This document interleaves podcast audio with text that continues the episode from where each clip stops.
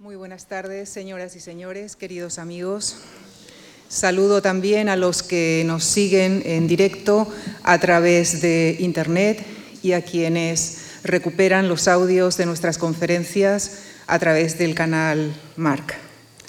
Es un gran gusto, una gran alegría saludarles en el inicio de esta temporada 2021-2022 en la que recuperamos todo el aforo disponible en este auditorio, por supuesto con las debidas precauciones sanitarias. En esta nueva temporada, además de poder solicitar invitaciones a través de Internet, hemos vuelto a habilitar aquí en nuestra sede la taquilla en la que se reparten entradas en torno a un tercio de nuestro aforo desde una hora antes del inicio de cada acto. Confiamos en que sumando ambas modalidades de obtención de entradas eh, podremos dar cabida a todos los interesados. Como habrán podido apreciar en los vídeos que acabamos de presentar, hemos preparado para ustedes, para los próximos meses, una programación que incluirá sesiones dedicadas a Safo, a Flaubert, debates en torno a la maternidad y a la vida laboral o al futuro de la juventud, entrevistas a figuras de la cultura como Juan Navarro Valdebec, Valeriano Bozal o el filósofo alemán Marcus Gabriel. También retomamos nuestros ciclos dedicados al cine, que se adentrarán en esta temporada en los orígenes del cine musical. Y proyectaremos también las tres películas del anterior ciclo que no pudieron ser emitidas debido a la situación sanitaria. Y esta tarde, en el inicio de, de esta programación de conferencias, damos paso a la segunda edición del ciclo titulado Creadores de Imperios, en cuyo marco, el próximo jueves, la profesora Rosa Sanz desarrollará la conferencia dedicada a Atila. Con una pausa de una semana, el ciclo continuará el martes 19 de octubre con la conferencia dedicada a Justiniano el Grande a cargo del profesor Adolfo Domínguez Monedero. El jueves 21, la profesora Maribel Fierro abordará la figura del califa Muawiyah y la dinastía Omeya. Y el martes 26, el profesor Amancio Isla se referirá a Carlo Magno. En la sesión de clausura, el jueves 28, el profesor Agustín Alemani nos hablará de Gengis Khan. Y esta tarde, en la sesión inaugural, damos nuestra bienvenida y agradecemos la participación del profesor Santiago Castellanos, profesor titular de la Universidad de León. También nos acompaña el eh, espléndido coordinador de este ciclo, el profesor Adolfo Domínguez Monedero, a quien ustedes ya conocen por las magníficas conferencias, a mi juicio, que ha desarrollado en esta tribuna. Les dejo con él para que nos hable brevemente del espíritu de este ciclo y presente a nuestro conferenciante de esta tarde. Muchísimas gracias.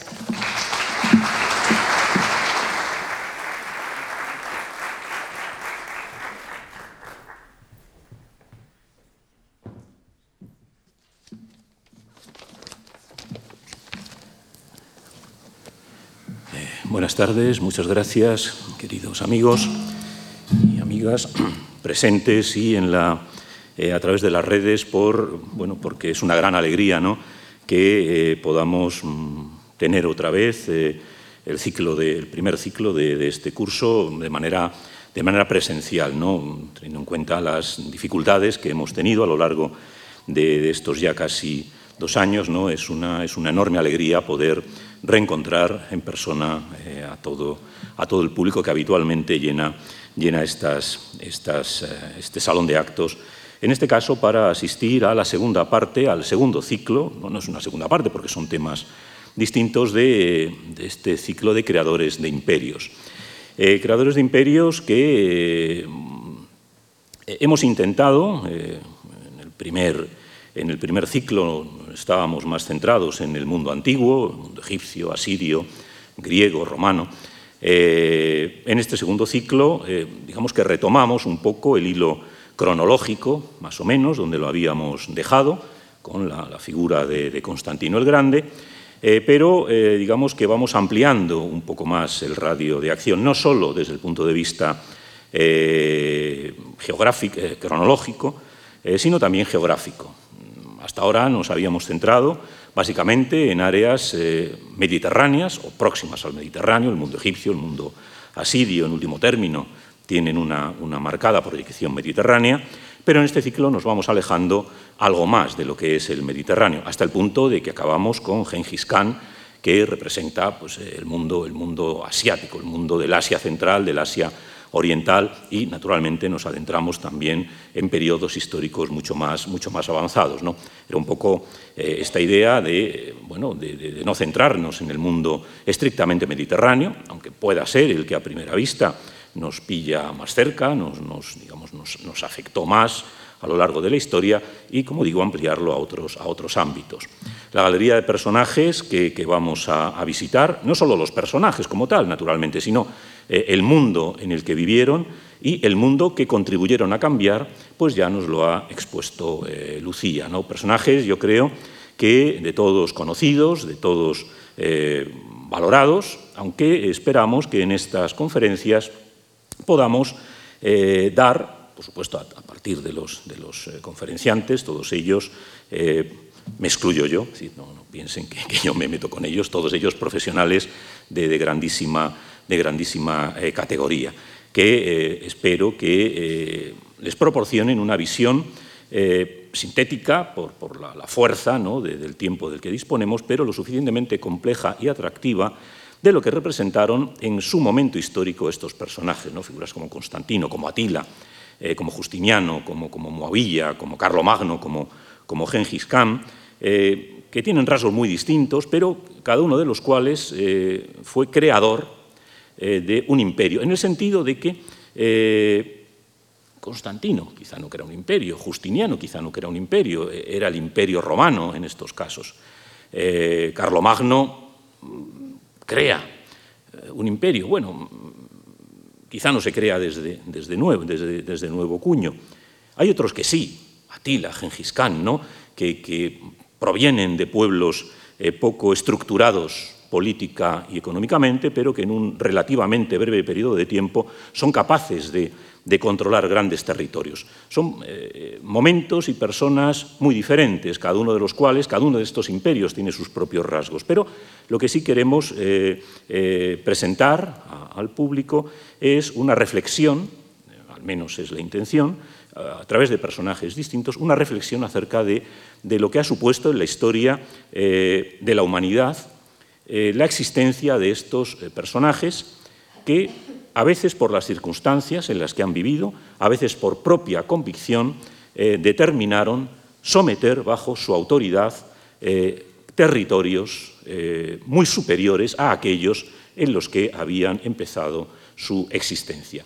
Esta es un poco la, el leitmotiv, la línea, la línea general que marca tanto el ciclo anterior como este. ¿no? Eh, ver cómo eh, en un momento determinado una serie de personajes, naturalmente acompañados de todo el trasfondo político, social, económico. En historia nada surge de la nada, evidentemente. Eh, pero cómo estos personajes fueron capaces de introducir cambios que en todos estos casos todavía llegan hasta nuestra época. Tanto los imperios que habíamos visto en el primer ciclo como los que veremos en este marcaron un antes y un después en la historia de la humanidad, quizá de una parte de la humanidad en algunos casos, de otra parte más amplia en otros, pero todos ellos marcaron época, dejaron huella. Vivimos, somos herederos, somos descendientes de esos mundos, para bien y para mal, que contribuyeron a crear. Por lo tanto, este es eh, el objetivo de, este, de, este, ciclo, hacer un repaso por una serie de figuras eh, representativas. Hay más, hay muchas más, sin duda, hay muchas más. Eh, y puede ser discutible, algunos pueden discutir que hayamos escogido a estos personajes en lugar de a otros. Por supuesto, en historia estamos acostumbrados a que no hay verdades absolutas.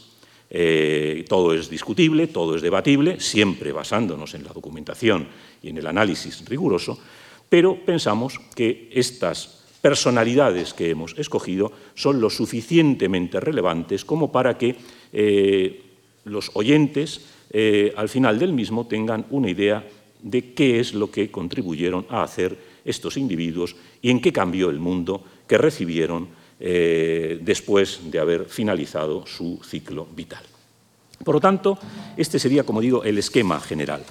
y para empezar con este, con este ciclo, nadie mejor que Constantino el Grande, que creó, eso lo vamos a ver en la conferencia de hoy, introdujo una nueva serie de componentes, no, no, les adelanto lo que nos va a decir el conferenciante, que evidentemente marcaron un, antes y un después del que por supuesto que seguimos viviendo.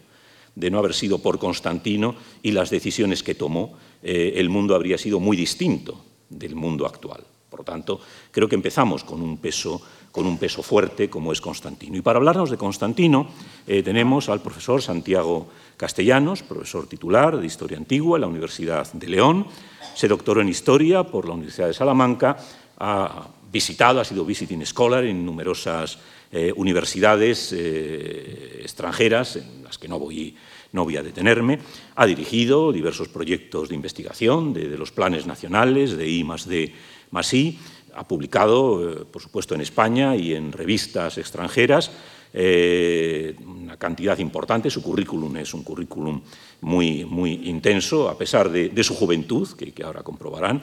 Es un eh, sólido profesional, especialista en este periodo tan interesante de la historia antigua como es el, el mundo tardorromano y su transición al mundo de los reinos, de los reinos germánicos. Habría que mencionar, todo porque es un libro muy reciente y que ha publicado en inglés y en una editorial estadounidense, El reino visigótico en Iberia, un libro muy reciente del 2020, lo cual demuestra, no es fácil publicar en el extranjero y publicar en inglés, demuestra la calidad científica de nuestro, de nuestro invitado, invitado de hoy. No les voy a, leer todo su currículum porque dedicaríamos más tiempo al currículum que a la conferencia, sin duda ninguna, pero eh, sus obras bien conocidas por los que eh, trabajamos en el ámbito del mundo antiguo, son de obligada referencia y, por lo tanto, eh, pienso que es un, excelente conferenciante para hablarnos de este tema. Y además de, la vertiente de historiador, vamos a decir, serio, es también autor de novelas históricas. es quizá el, deseo de, todos los que nos dedicamos a la historia, aunque no todos tenemos el atrevimiento de hacerlo, ¿no? el, ser capaces de aprovechar lo que nuestra profesión nos permite conocer para, para fabular, para introducir una parte de ficción. Es un historiador, no lo puede hacer, pero un novelista sí. Y hay novelistas que sin conocimiento de causa se arriesgan a escribir libros, algunos incluso bestsellers, con unas bases eh, históricas muy poco sólidas. En el caso de Santiago, si leen sus novelas, eh, la última que ha publicado es el libro de los crímenes de 2021, tengan la seguridad de que los datos, la información que utiliza para hacer su ficción está basada en datos reales hasta donde podemos saberlo por las fuentes. Por lo tanto, no me demoro más porque lo que nos interesa a todos es escuchar al profesor Santiago Castellanos y le cedo gustoso la palabra para que nos hable de crear un emperador Constantino y el cristianismo. Muchas gracias.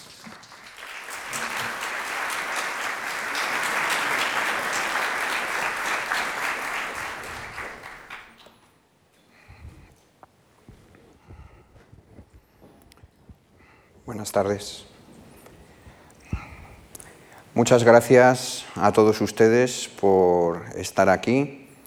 Como se ha dicho, es efectivamente el primer acto con aforo completo, ya que ahora las circunstancias comienzan a, permitirlo.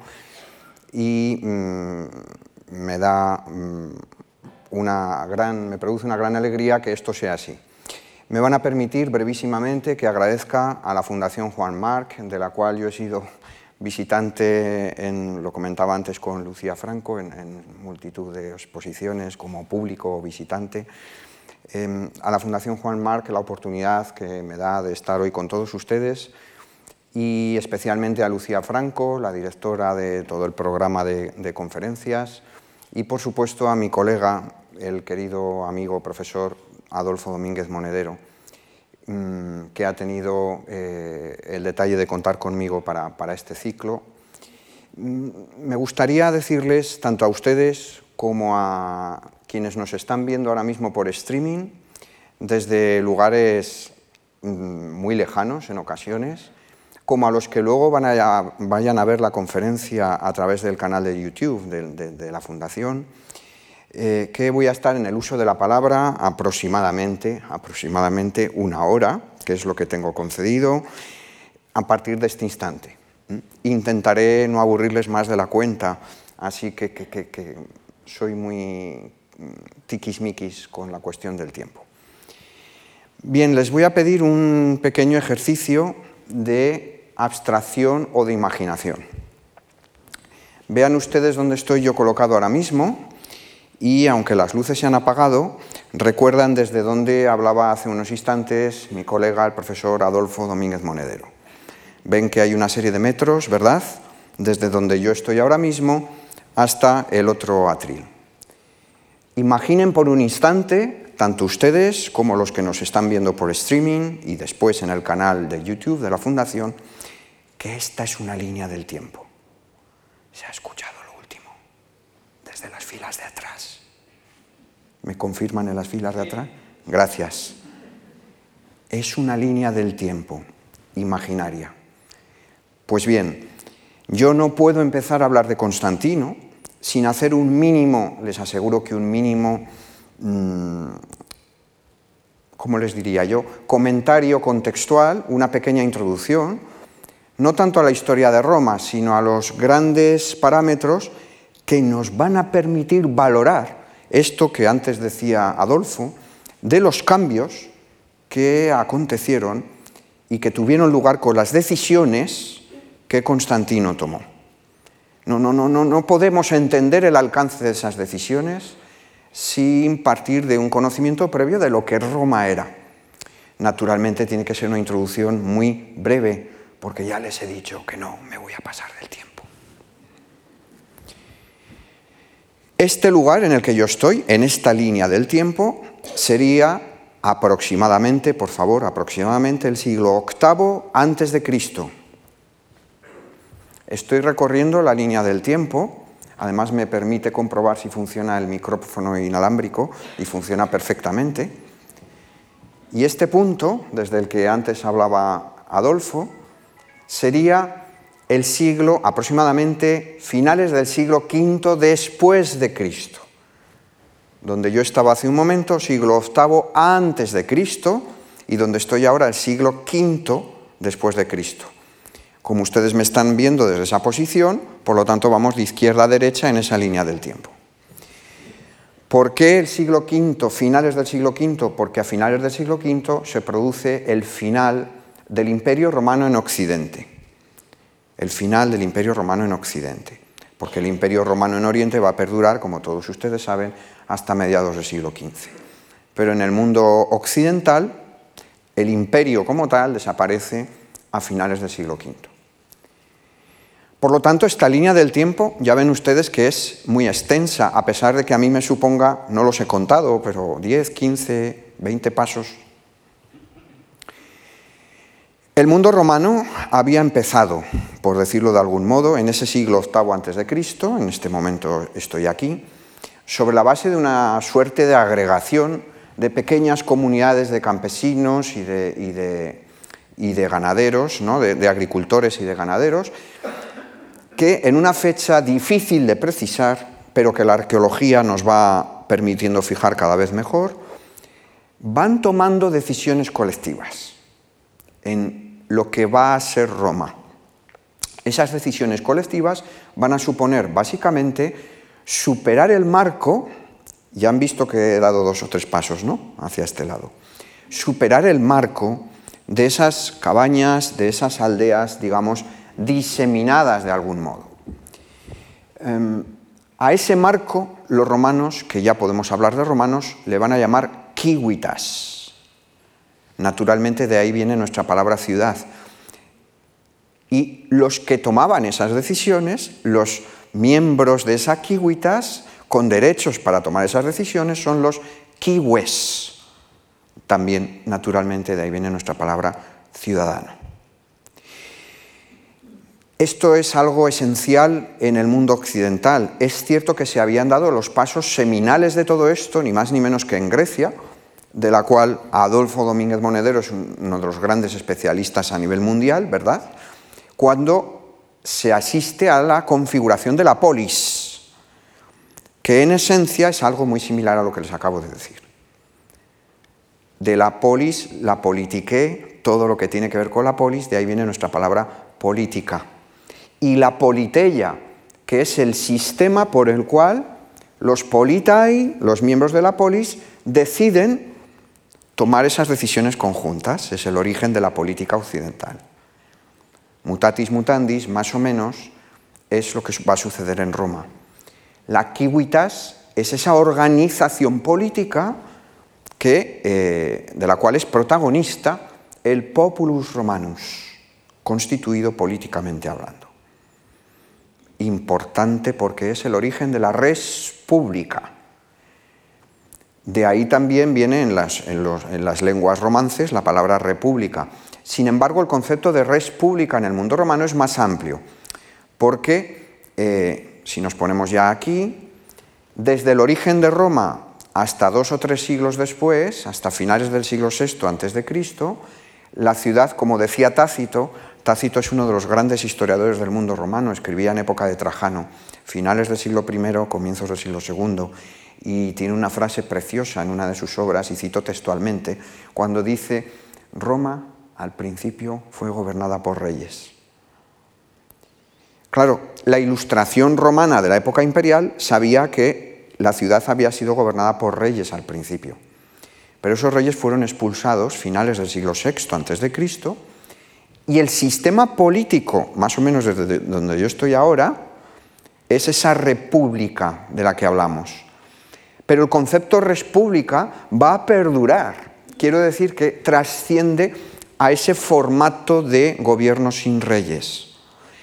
También importante porque en época imperial, más o menos desde la silla en adelante, la silla está colocada con toda la intención, porque sería la época de Augusto, más o menos, que es la época en la cual ya la República Romana se va a ir transformando en un imperio, con un autocrator, con un autócrata a la cabeza, el emperador. Todo esto es importante saberlo porque aunque la República, miren que voy avanzando, va a durar desde finales del siglo VI hasta finales del siglo I antes de Cristo. En las últimas dos décadas aproximadamente del siglo I antes de Cristo, Augusto, más o menos a la altura de esta silla, tendríamos que ponerla quizás un poquito más hacia acá, Augusto toma una serie de decisiones que consisten en, por decirlo de algún modo, enterrar el sistema republicano aunque mantuvo muchas de sus formas y muchas de sus instituciones, y situarse él a la cabeza como princeps, como el principal de todos los magistrados, ¿no? como el emperador tal y como lo solemos conocer. Y este es el formato del gobierno romano hasta el otro extremo de la sala. Es decir, los cinco siglos siguientes, desde la silla hasta allí, el imperio romano será eso, un imperio. Y más o menos, por aquí, más o menos, no me sean muy puntillosos con, las mediciones, ¿no? aquí en el escenario, más o menos por aquí está este señor, Constantino. Decía Adolfo con toda la razón en la presentación, que yo le agradezco mucho, y además de la oportunidad que me da de estar con todos ustedes, que las decisiones que tomó este señor que tenemos detrás es uno de los bustos más conocidos, aunque no el más conocido, pero sí uno de los más conocidos del emperador, que, se conserva en los museos de Roma. Las decisiones que tomó Constantino fueron de una, en términos romanos, de una gravedad, es decir, de una profundidad tal que han llegado hasta nuestros días en muchos casos, como vamos a tener ocasión de ver eh, en la conferencia. Y no solo eso, sino que en un pequeño epílogo de la conferencia, al que dedicaré dos, tres minutos, verán que el legado de Constantino, es decir, lo que sucedió después de él, pues, pues todavía termina de modelar esta importancia de sus decisiones. El mundo que nos rodea, a nivel ideológico, no se entiende sin las decisiones que tomó Constantino y sin su época. Vamos a verlo.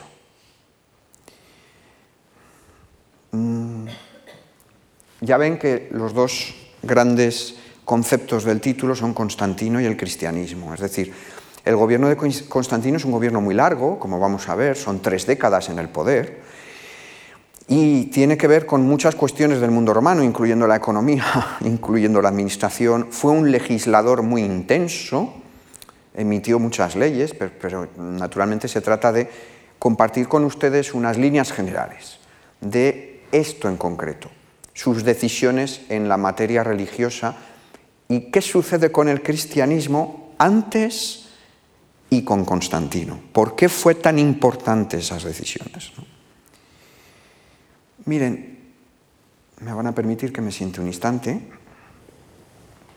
No sé si ustedes tienen Twitter. Antes lo hablábamos en, la charla que manteníamos, Lucía, Adolfo y yo.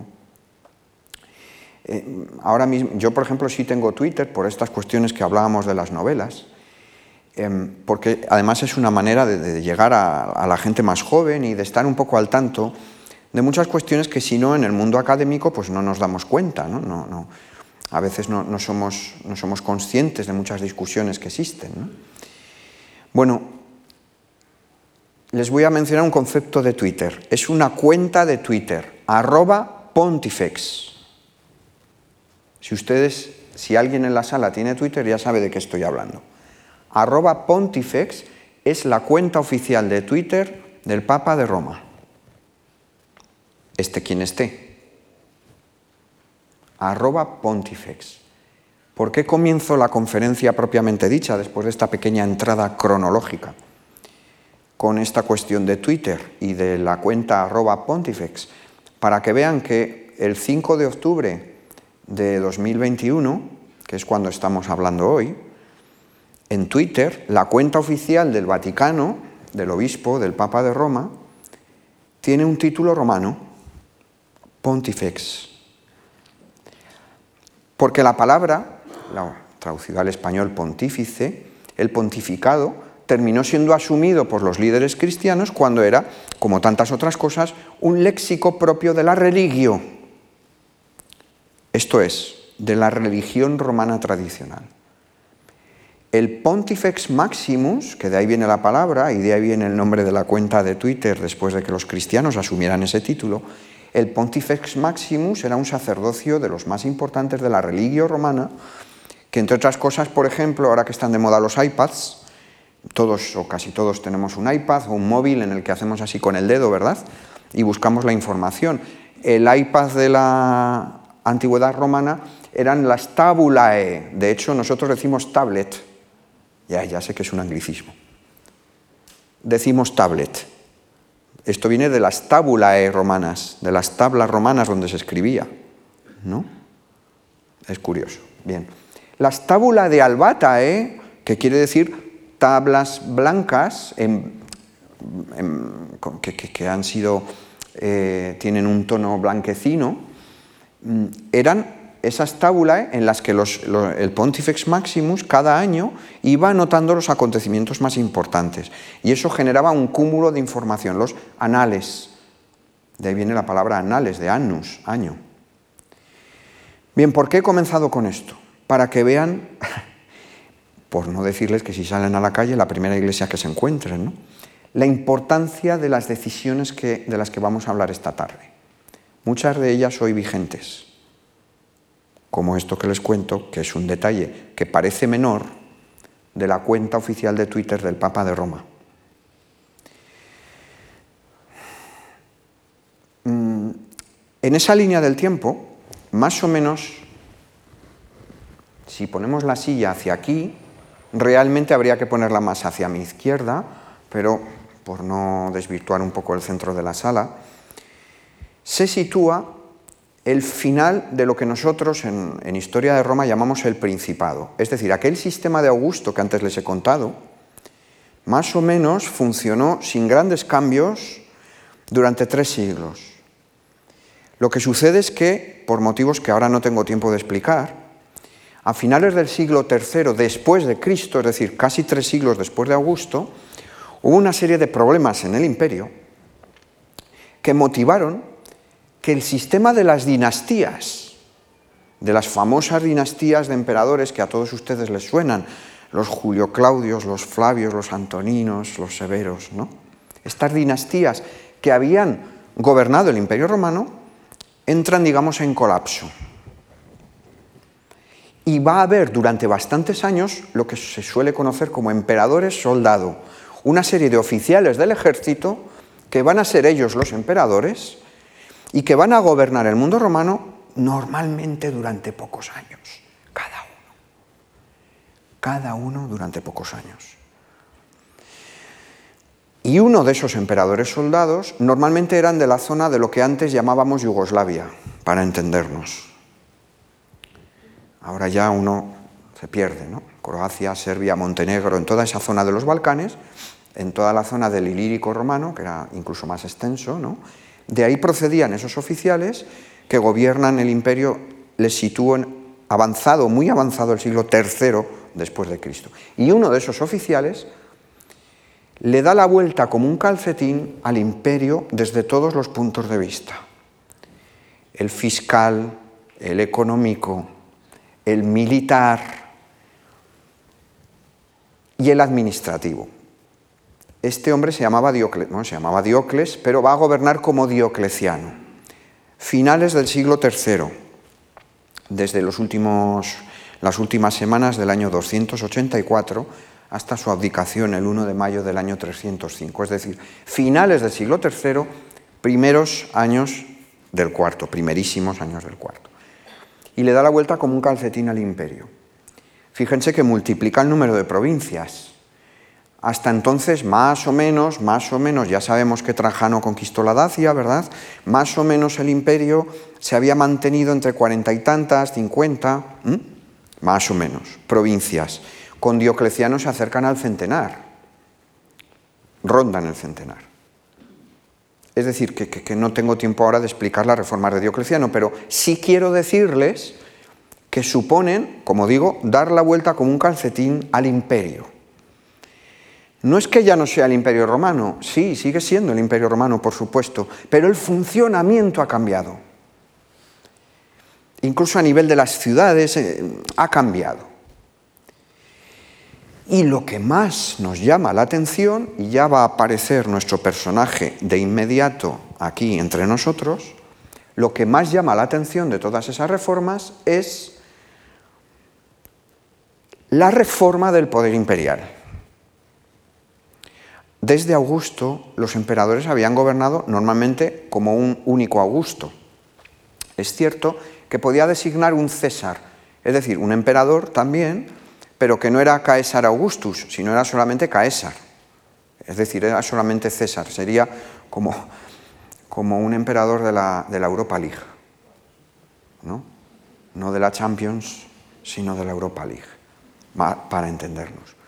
Pero bueno, más o menos había sido ese funcionamiento. Un Augusto al frente del imperio, un emperador de máximo nivel, que como mucho asociaba al poder a un César, a un emperador. Pero Diocleciano va mucho más allá. Las reformas de Diocleciano van mucho más allá. Y a nivel imperial, en fases, no lo hizo todo con este chasquido de dedos, sino poquito a poco, fue formando primero una diarquía, un poder de dos, y luego, sobre todo, esto les va a sonar, la famosa tetrarquía, un gobierno de cuatro.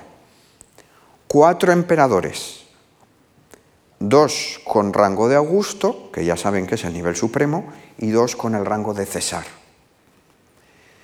Un Augusto y un César para las provincias orientales y un Augusto y un César para las provincias occidentales. No es que se divida el imperio.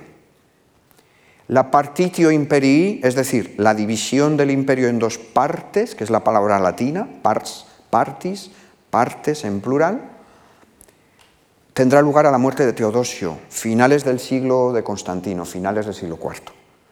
Lo de Diocleciano es una división del poder, pero no del imperio como tal. Y en esa tetrarquía, gobierno de cuatro, no les quiero aburrir con los nombres, uno de los emperadores era Constancio, padre de Constantino. Por lo tanto, ya estamos entrando muy directamente en la materia constantiniana. Estamos finales del siglo III, primerísimos años del siglo IV.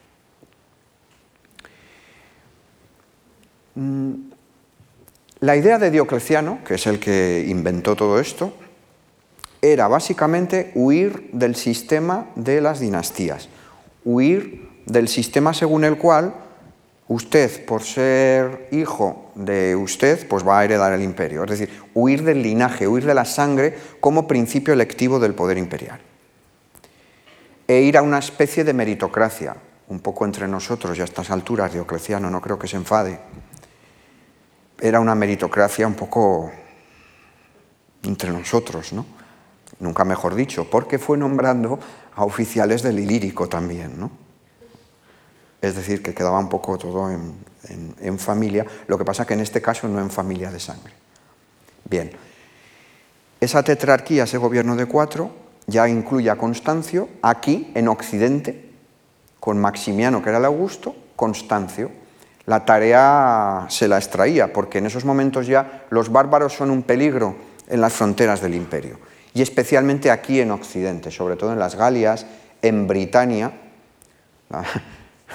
el mismo Reino Unido que ahora se nos ha ido de la Unión Europea, pues estaba, en vez de Brexit, ¿no? es todo lo contrario, había entrado en el mundo, digamos, imperial romano, ya saben ustedes, de la época de Claudio, desde los años 40 del siglo I después de Cristo. Bien, pues en Britania, en la, Gran Bretaña actual, eh, las provincias allí romanas tenían graves problemas. ¿no? Recuerden el muro de Adriano, que, está al norte de la isla y que recomiendo su visita, vayan ustedes bien protegidos para el frío, porque incluso aunque vayan en agosto o en julio van a pasar un frío espantoso. Pero les aconsejo la visita porque se conservan los fuertes romanos y todo el sistema de infraestructura romana. Estar en el muro de Adriano es estar en el imperio romano, en el sentido según el cual si uno se sienta allí, si uno se sienta, hombre, no en las piedras, por favor, pero sí al lado de las ovejitas que pastan por allí, piensa inmediatamente en Siria, o en África o en Grecia. Y uno piensa, Roma iba desde aquí hasta allá y hasta el norte de África. Bueno, pues toda esta zona de la Galia y de, y de Britania la tenía encargada el papá de Constantino. ¿Cuál era la idea de Diocleciano? Que los dos Augustos se marcharan a su casa, literalmente. Esto que se dice ahora en la política, pues si no, tal, me voy a mi casa, que luego nadie hace, pero mm, Diocleciano lo hizo, lo hizo. Abdicó el 1 de mayo del año 305, el 1 de mayo digo, del año 305, abdicó, obligó a su colega Maximiano a que hiciera lo mismo, aunque él no quería, aunque él no quería.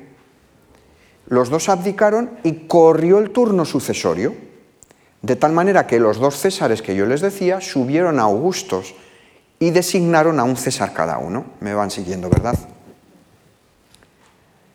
En Occidente, este Constancio, este padre de Constantino, pasa a ser Augusto, pero no nombra a su hijo como César. Esa era la clave. Queda excluido del acceso al poder. Y ya era, como decimos, me van a permitir de vez en cuando alguna expresión coloquial, tanto ustedes como los que nos ven por streaming y luego por el canal, ya era talludito Constantino. Constantino había nacido en torno a, porque no estamos seguros, 270, 272, por ahí, por ahí, en la zona de Serbia y todo ese entorno. ¿no? Por lo tanto, en 305 ya era treintañero, que para el mundo romano era una edad ya muy avanzada. y sin embargo quedó fuera del collegium, collegium, es decir, el colegio imperial, collegium, que hay varios colegae, varios compañeros. Siento meter latinismos, o como diría alguno, latinajos, ¿no? pero para mí es imprescindible.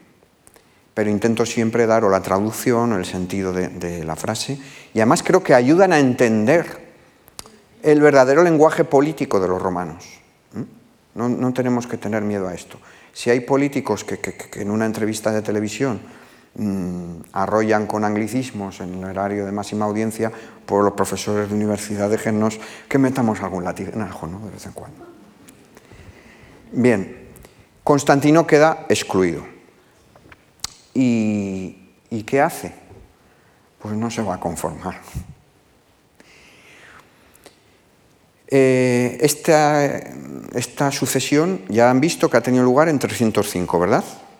Pues ya en el año siguiente, en 306, Constancio muere. Muere en Eboracum, actual York, en Inglaterra, que es una ciudad que muchos de ustedes conocerán, pero que al que no la conozca le aconsejo la visita. Es una ciudad preciosa con un amplio eh, sentido romano dentro de lo que puede quedar de romano en la Britania actual, bueno, en la Inglaterra actual, ¿no? en el Reino Unido actual. Pero es una ciudad maravillosa. Bueno, allí muere Constancio y Constantino ve llegada su hora. 25 de julio, ojo a la fecha, 25 de julio del año, no porque sea mi cumpleaños, que lo es, y hoy el de mi madre, a quien por cierto en la distancia aprovecho para felicitarla. 25 de julio del año 306. Usurpación, fíjense lo que digo, usurpación de Constantino. Constantino es proclamado por las tropas de Britania en Eboracum, en York, ilegalmente como emperador. Es proclamado emperador. 25 de julio, ¿por qué digo atención a la fecha? Ya les he dicho que no era por lo de mi cumpleaños, sino porque sí va a ser considerado por él el resto de su vida su verdadero cumpleaños político. A eso los romanos le llaman dies natalis, el día del natalicio. Por cierto, de ahí viene el concepto de la nativitas, de la Navidad, etcétera, para diciembre, que esa es otra historia que, ahora no podemos abordar, si acaso luego en el coloquio si quieren o cuando quieran ustedes. Pero esto es en julio.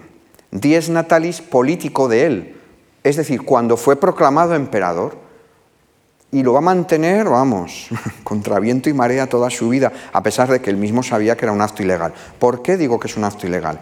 Porque había una tetrarquía y había un sistema de gobierno que estaba funcionando.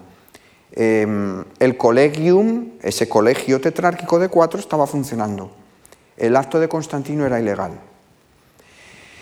Lo que va a suceder es que con el paso de los años, em, yo creo que hay algo innegable, y es que Constantino fue un gran estratega político, pero también militar. Fue capaz de movilizar a tropas de Britania para pasar al continente y en el continente, en la Galia, lo que hoy es Francia básicamente y parte de Bélgica, etc., asumir tropas de los bárbaros, que ya he dicho que eran un problema para el imperio, y él primero vence, vence a tropas de francos, de alamani, etc., pero se hace con muchos de esos efectivos militares para usarlos en su propio beneficio, digo en el de él. Y esto es innegable, es decir, fue, fue muy hábil política, militarmente y, como vamos a ver, religiosamente. Por lo tanto, el triunfo político de Constantino empieza con una ilegalidad. Su dies natalis, que luego, claro, con el paso de los acontecimientos, se va a convertir en su verdadero día natalicio político. Y la tetrarquía empieza a resquebrajarse. Les Ahorro absolutamente todas las batallas, no todas, porque alguna voy a mencionar, pero la mayor parte de las batallas se las ahorro. Simplemente quiero que sepan, por seguir avanzando, porque voy a seguir un hilo cronológico. Ya han visto la importancia, ahora no está de moda la cronología, pero yo estoy chapado a la antigua en eso. Por eso he empezado con la línea del tiempo. Voy a seguir un hilo cronológico en la conferencia. Ya vamos avanzando. Ya tenemos a Constantino proclamado emperador lo que va a pasar en los siguientes meses es que otro hijo de otro de los tetrarcas, estos tetrarcas que cuando ustedes van a, Venecia y salen de los museos de, Venecia, debajo eh, están las parejas besándose normalmente en unos bancos que hay a la salida a mano derecha, encima está el grupo de los tetrarcas que se están abrazando, ¿no? Bueno, estos eran los tetrarcas, de los que estaba hablando yo hasta ahora. Bueno, pues otro de esos tetrarcas tenía un hijo que se llamaba Magencio. Y este Magencio, pues ve en Constantino una especie de modelo. Dice, pues si este lo ha hecho, yo no voy a ser menos. Y da otro golpe. En este caso, con apoyos en el Senado de Roma, ciudad importante, importante. Y Magencio se proclama también ilegalmente emperador. Estamos todavía en el año 306, esto sucede en torno a octubre. Lo de Constantino había sido en julio. De tal manera que empiezan una serie de querellas, de enfrentamientos políticos, a veces también armados, entre los distintos colegas, esos colegas de la tetrarquía, y por ahorrarles los detalles, les diré, por resumirlo mucho, que va a entrar en la tetrarquía un individuo al que luego me referiré, que se llamaba Licinio, Licinio, y que el enfrentamiento definitivo entre Constantino y Magencio, que eran los verdaderos hombres fuertes política y militarmente en Occidente, en Occidente, tiene lugar en octubre del año 312.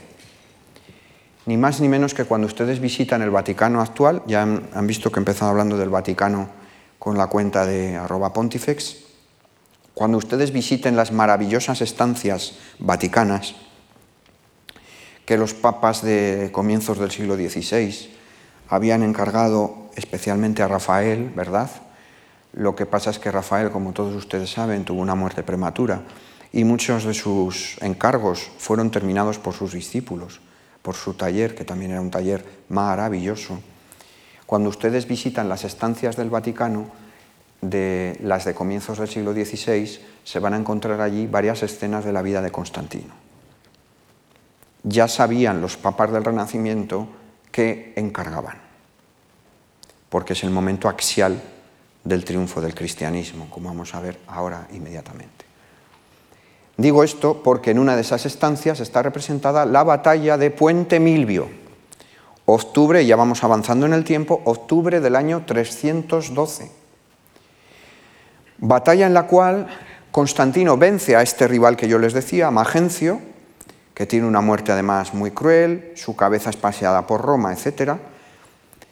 Y la propaganda constantiniana, en momentos inmediatamente posteriores, va a empezar a hacer correr la idea según la cual el Dios de los cristianos estaba detrás de la operación militar. Esto es, que supuestamente, según esa propaganda, se habría, se habría aparecido a Constantino, según la versión de Lactancio en latín, en un sueño, en el que le habría conminado a incluir las dos primeras letras del nombre Christos en griego, Cristo, la G y la Ro, en los escudos de sus legionarios, de sus soldados. Solamente que la Ro ligeramente, el extremo superior de la Ro ligeramente es una, es una especie de mm, para entendernos, ligeramente corrido, formando el origen de lo que luego se llamará el crismón que todos ustedes conocen. La G y la Ro en el centro. Es decir, que en 312 ya empieza a haber alguna referencia a estas cuestiones, aunque esta propaganda es ligeramente posterior. ¿Qué sucede políticamente? Que Constantino ya es el hombre fuerte del imperio en Occidente y la tetrarquía se está hundiendo definitivamente, aunque nominalmente todavía más o menos funciona, pero se está erosionando como esos castillos de arena que hacíamos de niños en las playas. Ya ha venido la ola, la ola se llama Constantino y se ha llevado el castillo de arena, poco a poco. Todavía faltan unos años para que Constantino sea único emperador de todo el mundo romano, pero esto lo vamos a ver ahora. En este punto creo necesario, yo creo que es el momento neurálgico de la conferencia, el núcleo de la conferencia, puesto que es la primera vez que yo menciono a la relación del cristianismo con Constantino, es necesario decir algo al respecto. Y lo primero que hay que decir, creo yo, creo yo es qué pasaba con el cristianismo.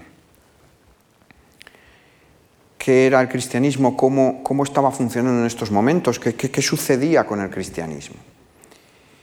Miren ustedes, el cristianismo no vino en un platillo volante, es un fenómeno explicable por el historiador del mundo romano.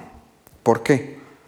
porque tuvo lugar en las provincias orientales del imperio, en toda la zona de Judea, Palestina, en el corredor sirio-palestino, en Siria, etc. ¿Qué quiero decir? Que tiene unas coordenadas históricas, cronológicas, geográficas, sociales, religiosas.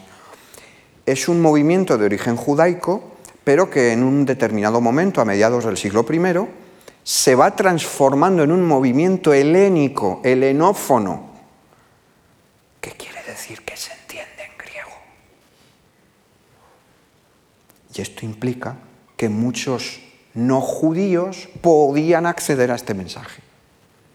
Punto número uno. Punto número dos. Es un mensaje de salvación personal. Para usted, para usted, para usted. En esto se diferenciaba de algunos de los cultos tradicionales de Roma. Y se parecía un poco, un poco, además no, no, estamos lejos de Cibeles, ¿no? Yo soy muy madridista, lo siento. Y vamos a tardar un poco los madridistas en ir a Cibeles, me temo. No, digo, digo esto porque em, Cibeles es uno de estos cultos que yo les digo mistéricos, los llamamos así, cultos mistéricos, que tienen mucho éxito ahora en el ámbito religioso romano, que siempre fue muy abierto y muy aperturista en el sentido religioso, con alguna excepción. Y había cultos mistéricos que también prometían salvaciones personales. A usted, a usted, a usted. Eso sí, tenía usted que iniciarse, experimentar una catarsis, una purificación, seguir unos ritos iniciáticos, es decir, que no era fácil. Exigía un esfuerzo, incluso a veces económico. ¿no? Cultos mistéricos. Cibeles era, era uno de esos cultos, ¿no? la diosa Cibeles. Bueno, y en ese magma también el avance del culto solar y del pensamiento monoteísta, incluso no, no en religión, sino en filosofía, que vuelve a experimentar un, un auge, en ese magma el cristianismo poquito a poquito se va desarrollando. Para el siglo II y desde luego a comienzos del siglo III, las comunidades cristianas están organizadas. Y esto, este señor, yo creo, después de muchos años pensando sobre Constantino, yo creo que fue uno de los elementos esenciales que le llamaron la atención. ¿Por qué? Porque tenían lo que los propios cristianos llamaban su eclesia, del griego, de la idea de asamblea, de ahí viene la palabra iglesia, tenían sus organizaciones con un jefe al frente. Siempre, ya en esta época, comienzos del siglo III, ya es un mundo mm, jerárquico, con un tipo al frente, se llama episcopos, el que vigila, sería un poco la traducción, el que otea, el que está pendiente de lo que pasa. Viene del griego, del léxico griego. El episcopos, el obispo. Ya hay decenas, decenas, centenares de sedes episcopales en todo el mundo romano cuando Constantino, digamos, ya es emperador. Entonces, mm, el cristianismo, aunque había tenido momentos de hostilidad, por ejemplo, todos ustedes conocen el caso de Nerón. Mm, no, no, de verdad, siento no tener tiempo para hablar de esto, pero es muy interesante. Incluso en la política italiana saben que hay un chiste, ¿no? Si han leído las memorias de Javier Rupérez, que son muy interesantes, del político español, pues se hace eco de este chiste, ¿no? Es un chiste muy famoso en Italia, cuando recrea la escena de Nerón eh, condenando a muerte a la damnatio ad bestias, que era la condena oficial a los cristianos, y se aparecía su prefecto del pretorio Tigelino y dice, oh, Augusto Nerón, los leones no, no, no, no pueden, no pueden con ellos, no, no, no, es, al contrario, se están comiendo ellos a los leones. Dice, pero ¿cómo es posible? Dice, porque es que no eran cristianos, eran democristianos. Bueno, ese es un, chiste que circula mucho en Italia y que Javier Rupérez, que es democristiano, como todos ustedes saben, con mucho sentido del humor, con ironía propia, pues contaba en su libro. ¿no? Eh, no hubo persecución como tal a los cristianos durante los dos primeros siglos. Sí hubo ajusticiamientos, Nerón los usó de chivo expiatorio por lo del incendio de Roma del 64, etcétera, etcétera. En la época de Trajano sabemos que se está ejecutando a cristianos, pero no hay edictos oficiales de persecución. Estos primeros edictos oficiales son de poco antes de que Constantino naciera, de mediados del siglo III. Es decir, que cuando Constantino empieza a ser alguien importante y accede al poder, ya se han producido las primeras persecuciones contra los cristianos. La mayor de ellas la de Diocleciano, la de la tetrarquía, a partir de febrero del año 303 en adelante. Entonces, cuando Constantino ya llega al poder, el cristianismo, ni mucho menos, pero ni mucho menos, es una religión que esté en el poder ni nada por el estilo. Es una religión que ha padecido persecuciones. Y sin embargo, la propaganda de Constantino va a empezar a achacar esa primera gran victoria a el Dios de los cristianos, aunque lo va a hacer un poquito más tarde. Lo que sí sabemos empíricamente, los historiadores trabajamos con datos, como cualquier otro académico, ¿no? sabemos empíricamente que en estos años que les decía, 312 y ya un poquito después, 313, como vamos a ver ahora, pero incluso ya en 311, él está empezando a favorecer determinadas cuestiones de las comunidades cristianas. En el norte de África, por ejemplo, les concede acceso al sistema de lo que hoy nosotros llamaríamos ALAVE. Es decir, los mejores transportes públicos del mundo romano era el cursus del imperio. Sería algo así como nuestra línea de alta velocidad, lo que pasa que con caballos y les da ese acceso, que era algo importante. También les da dinero, empieza a dar dinero a las iglesias de África. Y esto es un cambio, ya es un cambio importantísimo. Se está acercando al cristianismo. Pero mantiene, quiero que esto lo tengan todos ustedes claro, mantiene los cultos tradicionales. Él sigue amonedando a, los dioses de Roma tradicionales, por ejemplo a Marte, y sobre todo a Sol Invictus, al sol invicto, al culto solar, importante. Es muy conocido el mal llamado Edicto de Milán. Digo mal llamado porque no existe como tal el Edicto de Milán. Lo que se produjo en Milán fue una entrevista, ven que vamos avanzando en el tiempo, en febrero aproximadamente del año 313, una entrevista entre Licinio, ese Licinio que yo les mencionaba antes, que es el hombre fuerte, por decirlo rápidamente, del imperio en las provincias orientales, y Constantino. Esa entrevista tiene lugar y ellos lo que acuerdan es dar la tolerancia a los cristianos. Pero atención, es muy importante que les aclare como mínimo dos cosas. La primera, ya había un edicto anterior, edicto de Galerio del año 311, de tolerancia a los cristianos. Ojo, porque Galerio había sido uno de los perseguidores más tenaces de los cristianos. Pero prácticamente, casi ya a poco, a poco ya de morir, emite este dicto de tolerancia, 311. Entonces estos dos, Constantino y Licinio, en Milán, segunda aclaración, lo que hacen es acordar una política de tolerancia más restitución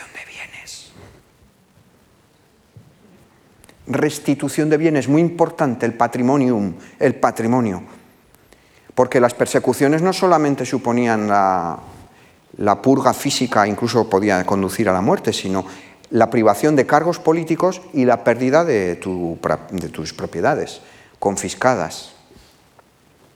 Entonces el edicto va más allá, ¿verdad? Bueno, el edicto. Lo que acordaron allí, ahora vamos al tema del edicto, lo que acordaron allí fue dar la libertad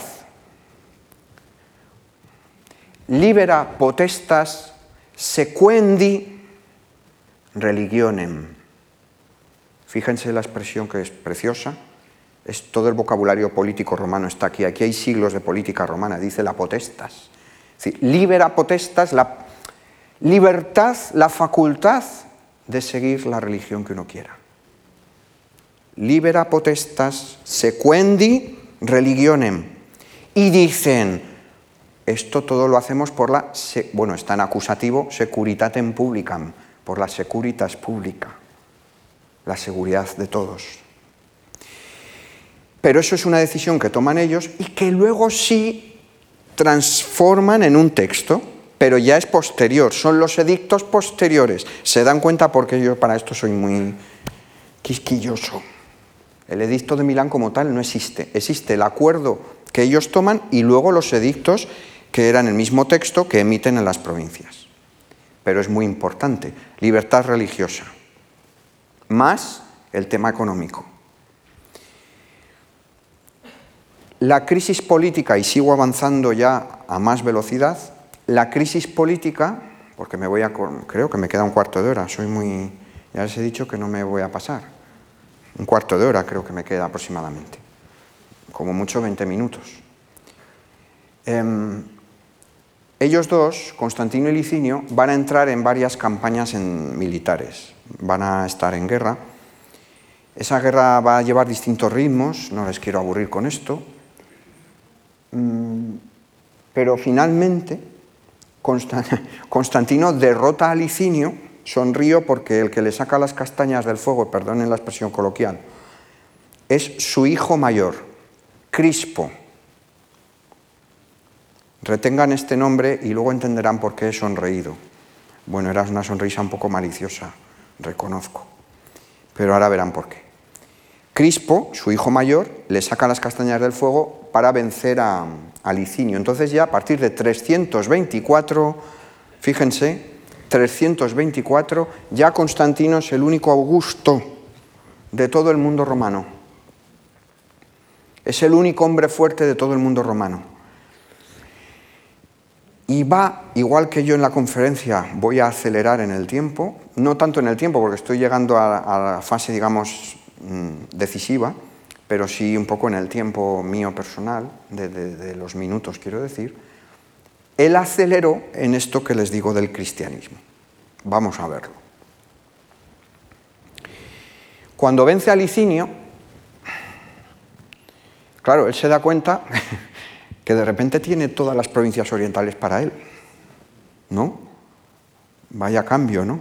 En la vida de alguien de ser emperador de la mayor parte de todo el mundo romano occidental, de repente a encontrarte con que también controlas todas las provincias orientales.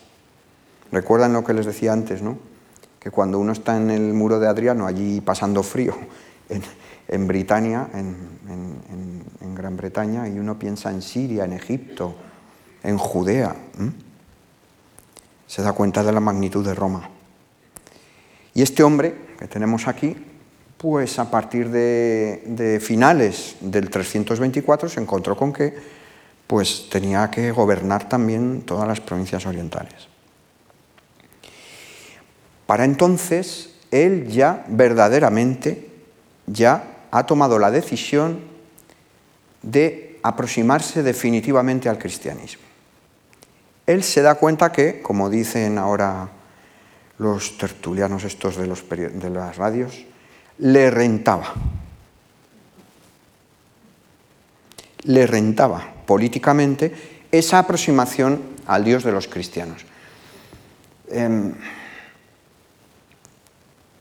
claro, él se había dado cuenta de esto que yo les decía antes, que el cristianismo tiene comunidades organizadas. Es una organización jerárquica pero también se había dado cuenta de que estaba absolutamente dividido entre sí el cristianismo.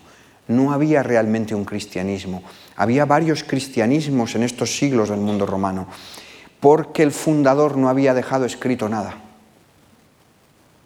Lo que había dejado eran una serie de colecciones de dichos, lo que los alemanes llaman la fuente Q, unos aforismos, unas colecciones, unas anécdotas, las parábolas, etcétera, que fueron recogidos por escrito, con distintas variantes, dependiendo de las ciudades. No es lo mismo Alejandría que Antioquía, Éfeso que Roma o que Cartago.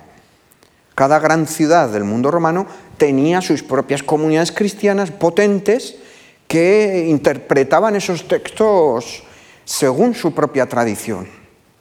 Y no siempre coincidían. Y eso Constantino lo sabía. ¿Por qué lo sabía?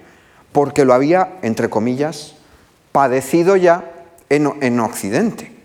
Las iglesias del norte de África en 311-312 estaban enfrentadas entre sí y él tuvo que, permítanme la expresión soez, tuvo que meter mano ahí desde el punto de vista político como emperador. Porque, recuerden la cuenta de Twitter, era Pontifex Maximus. Jamás de los jamases Constantino va a renunciar al título de Pontifex Maximus. No, no va a renunciar a él. El primer emperador ya lo era, Augusto, y él también lo fue. Todos los emperadores romanos lo fueron, hasta Graciano, avanzado el siglo IV, que es el primero que va a retirar el, el título de su titulación imperial. Es decir, que como jefe de la religión romana decide intervenir en esas disputas entre los cristianos en África. O sea que él ya sabía que había, digamos, movidas. Lo que le sorprendió, y él mismo lo sabemos que le sorprendió por, por las palabras que él utiliza, escribe unas cartas a los principales jefes del cristianismo en las provincias orientales, sobre todo en la zona de Alejandría, porque a él le sorprende la gran discusión que tienen allí. Y esta no era como la del norte de África, esta era una discusión esencial, era una discusión cristológica, porque discutían sobre la naturaleza de Cristo. Discutían sobre la relación entre el Padre y el Hijo. Y un presbítero de Alejandría, Arrio, proponía que como el Hijo, y me van a permitir el silogismo de la filosofía griega, que es lo que Arrio aplicaba a su razonamiento, como el Hijo había sido creado, en tanto que, que, ha sido creado, ha tenido que haber un momento en el que no ha sido, no, no ha existido. Y por lo tanto no puede ser divino, porque la divinidad es atemporal. Dicho en palabras eh, burdas por mi parte, pero es el silogismo que utiliza Arrio, más o menos. Por lo tanto, cuestiona, niega esa dimensión divina del Hijo. Y claro, esto es un misil en la línea de flotación de la cristología. Entonces había un enfrentamiento. Y Constantino, cuando vence a Licinio y se encuentra esto, él que buscaba en el cristianismo una religión monoteísta, con un solo Dios, para un solo emperador, que aquí está, bajo mi punto de vista, es una opinión muy personal, la gran cuestión. Él está enterrando la tetrarquía, el gobierno de cuatro, que había sido muy conservador en términos religiosos, había mirado otra vez hacia los dioses tradicionales de Roma. Júpiter, Hércules se habían asociado con los emperadores de la tetrarquía, han perseguido duramente a los cristianos. Y Constantino está enterrando el sistema de cuatro porque quiere uno solo, él. Y formar su dinastía con sus hijos. Entonces, claro, encontrarse esto le suponía un escándalo y les escribe cartas que han llegado hasta nosotros, afortunadamente transmitidas por Eusebio de Cesarea, que era un obispo de esas provincias orientales, donde les dice, dejaos de tonterías, aclarad esto rápidamente. Y como no se aclaró, convoca el famoso concilio de Nicea, año 325, primer concilio ecuménico para toda la cristiandad, donde se va a imponer la fórmula en griego homoousios, homoousios, de la misma naturaleza, para definir esa relación entre el Padre y el Hijo. Engendrado no creado de la misma naturaleza, homoousios. Claro, esto era un triunfo de los enemigos de Arrio, pero fue un triunfo temporal, porque luego hubo muchos dimes y diretes en esto, y muchos concilios que van a rehabilitar a Arrio, por ejemplo, o van a volverlo a condenar, es decir, va a haber un relativo carrusel, un tío vivo de concilios a partir de estos años. Pero es la base, lo que antes decía Adolfo de las decisiones, es la base ese niceísmo, ese concilio de Nicea del año 325 con Osio de Córdoba, teniendo ahí un papel como gran muñidor de todo este tinglado, es la base de lo que después, en este mismo siglo IV y otro hispano, lo digo por lo de Osio de Córdoba, Teodosio va a definir como catolicismo, que es el credo que todavía se estudia en las catequesis de los niños que, son cristianos. ¿no? Es el credo católico, que va a definirlo así Teodosio, a finales del siglo IV. Ahora, en 325, en primer, finales del primer cuarto del siglo IV, se están poniendo esas bases. Homoousios, engendrado, no creado, dice homoousios de la misma naturaleza. Claro, que un emperador romano no solo apoya al cristianismo, sino que se ponga a la cabeza, como dicen nuestros políticos, de la manifestación, es muy llamativo, es un gran cambio en la historia de Roma. Un cambio definitivo, porque esto va a ser así ya con mucha frecuencia en el resto. ¿Se acuerdan cuando me iba allí antes? En el siglo V ya después, ya siglos IV y V es frecuente que los emperadores convoquen concilios. Constantino se sentó en el concilio por si había dudas. Estaba allí el propio emperador, el Sebastos el Augusto, el autocrator, ¿no? Estaba allí el, el Augusto, el emperador. Es decir, que estamos poniendo las bases de la historia de Occidente para los siglos posteriores, porque esta asociación entre el máximo poder político y el elemento cristiano, como todos ustedes saben, es la base de lo que luego es el mundo medieval. No se entiende el mundo posterior de Europa sin estas decisiones que estamos viendo. Claro que todo tiene sus luces y sus sombras. Y antes sonreía yo por lo de Crispo. Ven que sigo un hilo cronológico. En el año siguiente, en 326, y estamos entrando pues, en los últimos minutos de la conferencia, en el año 326 Constantino estuvo en Roma. La verdad es que iba poquísimo. Y no le debía gustar mucho. Hay algunas fuentes al respecto que dice que no, no le gustaba mucho Roma. No sé si le hubiera gustado que buena parte de la iconografía que nosotros hoy tenemos en mente cuando pensamos en Constantino se conserve en Roma. No sé si eso le hubiera gustado mucho. 326, em, él está en Roma para celebrar eh, los bicenalia, es decir, ¿se acuerdan de lo del 25 de julio del 306? Para celebrar sus dos décadas en el poder.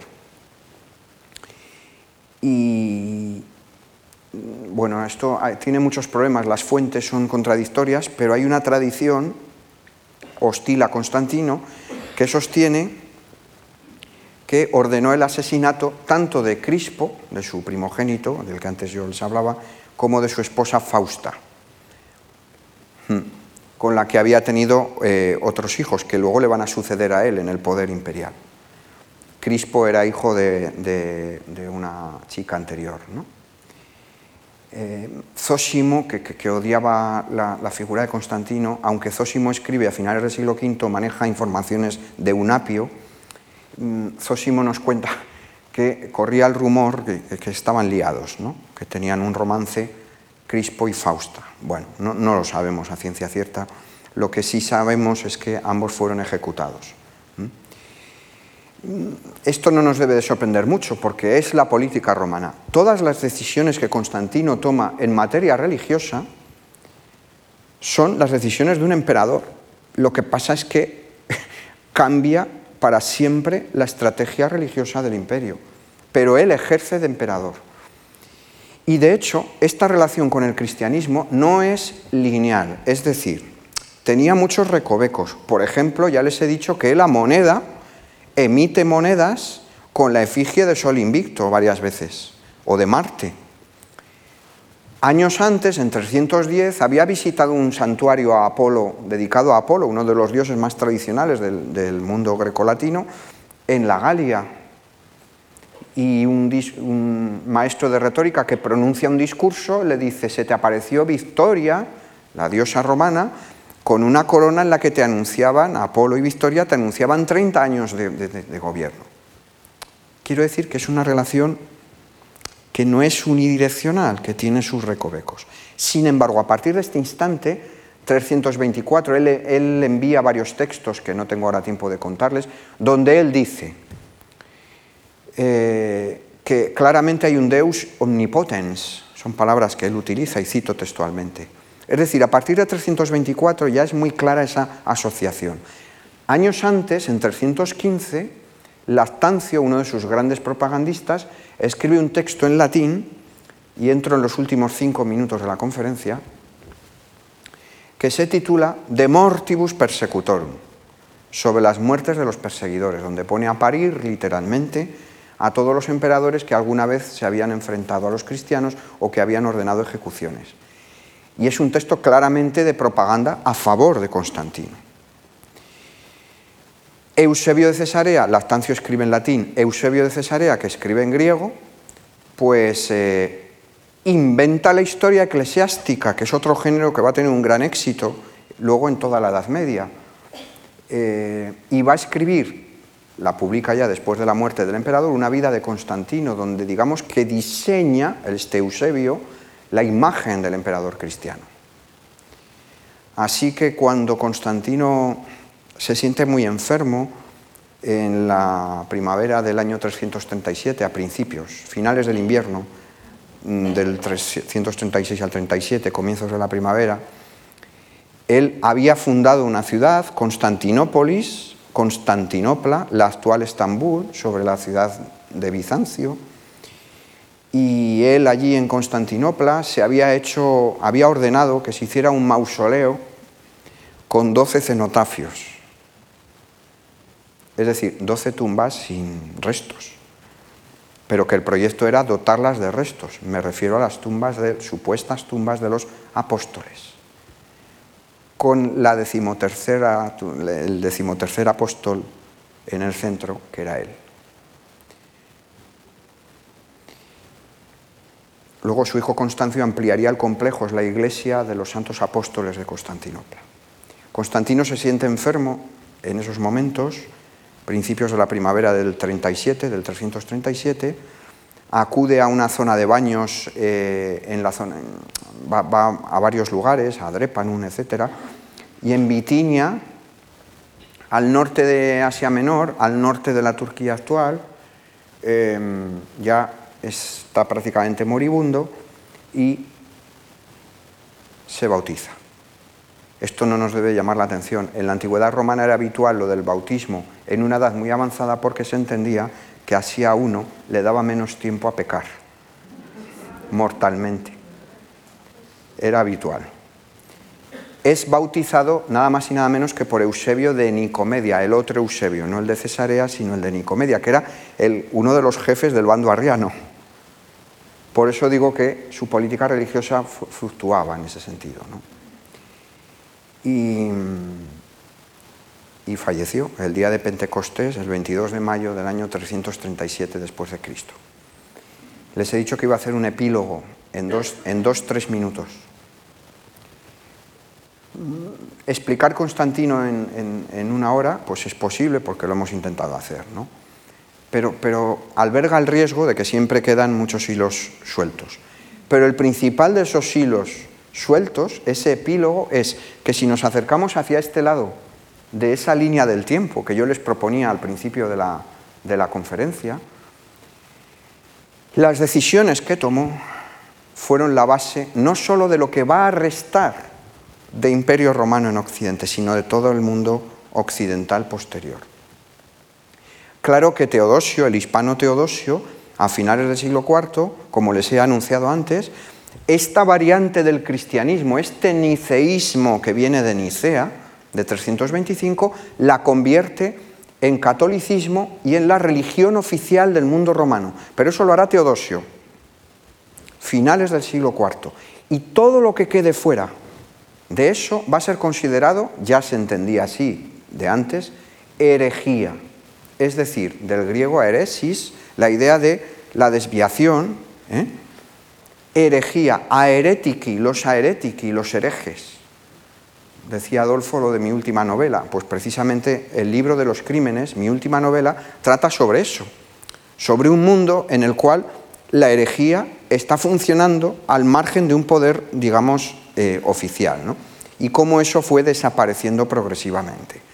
Pero claro, toda esa Europa posterior, que luego desemboca en las persecuciones religiosas del mundo medieval, etcétera, no se entiende si las decisiones de Constantino. Y acabo con una última idea visual, por más que con toda la intención he optado por no poner ni una sola imagen en la conferencia. Empezaba yo con la cuenta de arroba pontifex en Twitter. Por cierto, la mía es arroba biclarense, con B, biclarense. Pues bien, la cuenta arroba pontifex es la cuenta del obispo de Roma, del Papa de Roma, las primeras grandes iglesias en Roma, incluyendo la del Vaticano, las ordenó hacer este señor. Basílica de San Pedro, también en San Pablo Extramuros, y, entre otras, y numerosas iglesias en Tierra Santa, con su madre Elena también como una especie de coordinadora de algunas de esas labores, digamos, evergéticas de construcción, en este caso de iglesia. Es decir, que también en el terreno de la imagen, en el terreno de los edificios, Constantino entendió la importancia de dotar al cristianismo de toda la protección del poder imperial, incluso a nivel de la imagen que supone la transformación del concepto de basílica, que era un edificio de juicios, del concepto de la basileia griega, que tiene que ver con la realeza, pero también con el, con el poder, en una basílica cristiana. Así que sus decisiones, no, no, no hace falta insistir en la importancia que han tenido a nivel posterior, y la caída del imperio romano, que es un poco a lo que yo también me dedico, la caída del imperio romano supuso el final de Roma como imperio, pues un siglo y medio después de Constantino, no llega a un siglo y medio después de Constantino, después de la muerte de Constantino. Y sin embargo, sus decisiones siguieron en, siguieron en vigor. Pero la caída del imperio romano es otra historia que ojalá podamos compartir otro día. Muchas gracias.